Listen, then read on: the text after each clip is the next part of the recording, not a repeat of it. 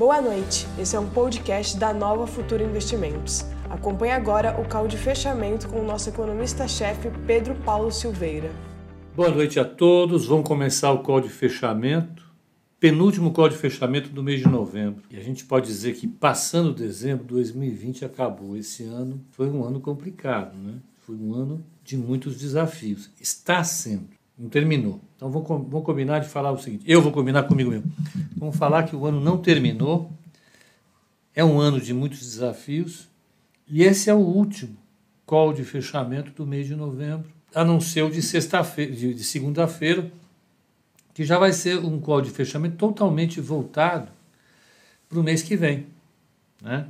Dia 30 é o dia que eu fico ali pensando, gastando alguma energia sobre quais das duas ou três ações que eu devo tirar, quais outras duas ou três ações que eu devo colocar. Vai ser isso, né? Segunda-feira vai ser isso. Essa semana foi uma semana super, super, super forte. É, lá fora, o dia foi absolutamente tranquilo. E nós vamos analisar um pouco de cada coisa agora.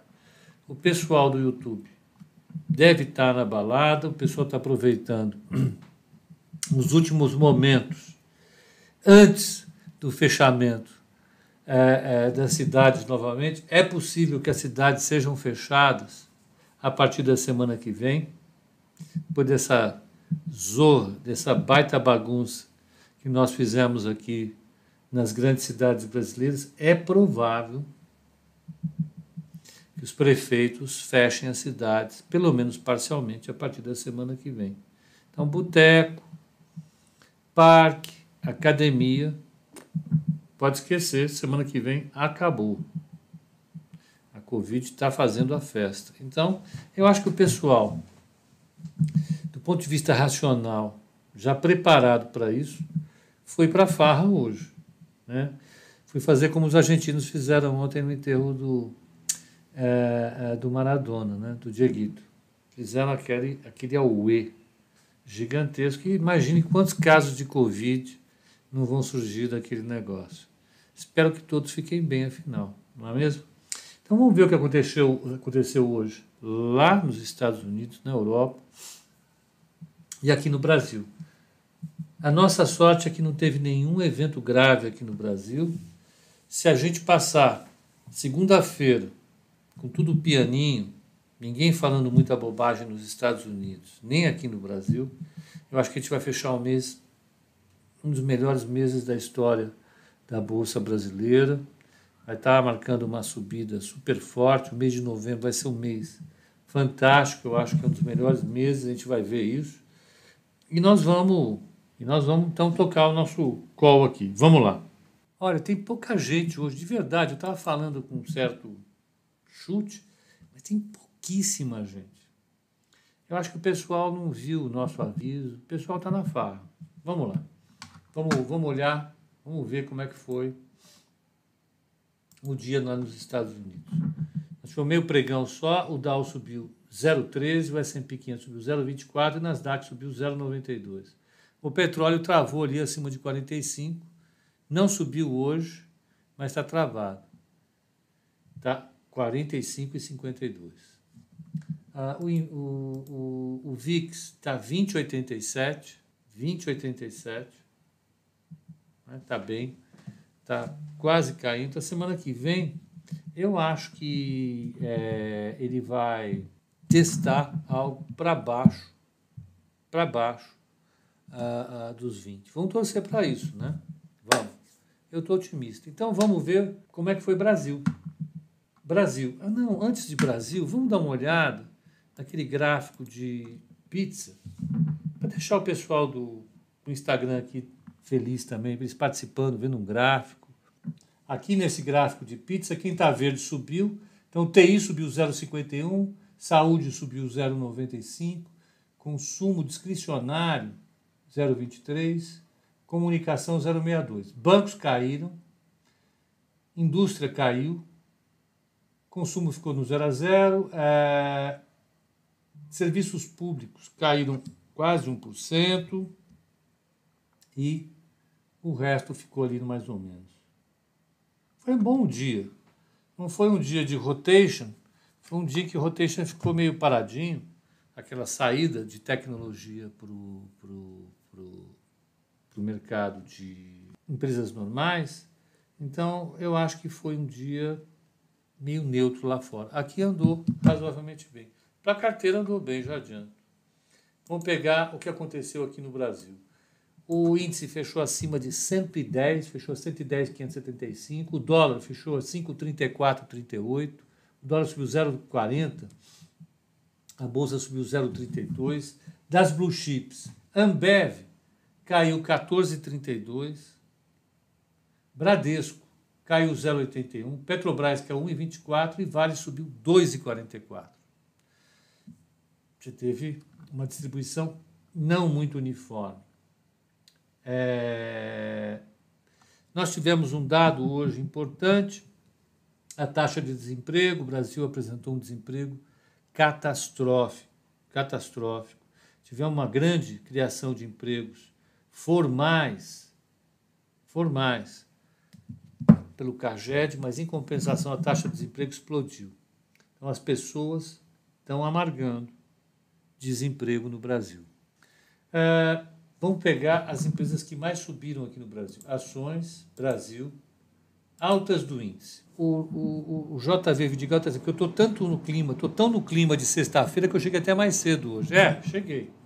Olha, quem subiu forte hoje foi Zetec, R$ reais, Suzano, R$ 3,99, Clabin, Clabin 3,67, BRAP, Bradesco Participações, que é Vale, 3,60, Cirela, 3,52, TIM, 3,45, PetroRio 2,52 e Vale 2,44. Quem caiu com força hoje? Brasil. Cogna caiu quase 4, 3,93, Via Varejo 3,75, IRB 3,54, Cosan 2,69, Cielo 2,59, o GPA 1,83, CVC 1,70 e GNDI Intermédica 1,39. Tem, vai ter carteira recomendada de fundos imobiliários? Todo início do mês a gente solta um relatório em que a gente recomenda alguns fundos imobiliários, sim, tem. Então, a partir de terça-feira estará disponível para você, tá? Ah, o que, que nós tivemos hoje? A carteira subiu 0,22, o Ibovespa subiu 0,40, o alfa da carteira foi menos 0,18. A carteira está com 13,75 no mês, o Ibovespa com 17,79 carteira está perdendo 4% no mês em relação ao Ibovespa. No ano, aí sim, a carteira está com 28,46. Não bateu 30%, mas está quase lá, está teimando. Dezembro vai. O Ibovespa está caindo 4,31, ainda está negativo no ano. E o alfa da carteira é 32,70 no ano. Então, nós temos aí efetivamente um cenário bastante positivo para a carteira no ano. No mês até que ela está uh, ah, devolvendo um pouco, mas é o segundo mês no ano que ela devolve. A carteira recomendada lá, vamos ver ranking. Vamos, vamos, final de semana. Vocês estão todos preparando para passar o final de semana gostoso. Vamos, vamos festejar um pouco hoje. Ó, carteira recomendada no mês está com 43,49 no valor. Logo depois dela, colada, com 35%, vem a Guide. Depois da Guide, vem a Genial com 21,18. Depois da Genial vem BB com 21%, 20,93. Aí depois vem a Mirai com 17,34. Quem voou esse mês, foi muito bem, foi a Necton, a Necton fez 21% esse mês. Excelente. No ano ela acumula 4,31. Você vê, né? Então, 4,31 menos 21, ela estava negativa em 16. 6 alguma coisa. E vamos pegar a carteira recomendada, o ranking que o Matheus mandou para a gente. Vamos pegar, Matheus Jaconelli está aqui. Eu pedi que ele, antes dele ir para o Risca-Faca, para o Bacurau, ele mandasse para mim a carteira recomendada. Então a carteira recomendada está aqui. Ó. A Nova Futura está com 28 e 23. Logo depois, colado está a modal, com 21,50. Depois vem a Bendorf com 19,34. Depois vem a MyCap com 15,83. E a Guide com quase 15%. Está todo mundo muito bem. Graças a Deus, eu gosto de ver que as corretoras performaram bem. Ainda tem algumas corretoras negativas no ano. BBI, Necton, Socopa, Ágora, Rico, Ativa, Santander, XP e Quantitas. Mas é assim mesmo, né? É assim que funciona.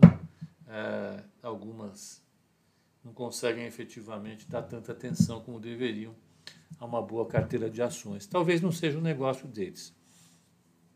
Mas cada um faz o que pode. A nossa sorte é que a gente conseguiu ir bem, mas esse ano, o ano não terminou, mais uma vez. É, é ruim ficar antecipando as coisas, mas eu acho que o, o mês pode terminar bem. Alguém colocou aqui que o Trump está ensaiando uma invasão no Irã. Se o, Irã. se o Trump invadir o Irã, vai ser o fim da picada. Esse cara tem que ser escorraçado da história da humanidade se ele invadir o Irã no final de mandato. Em final de mandato você não faz nada.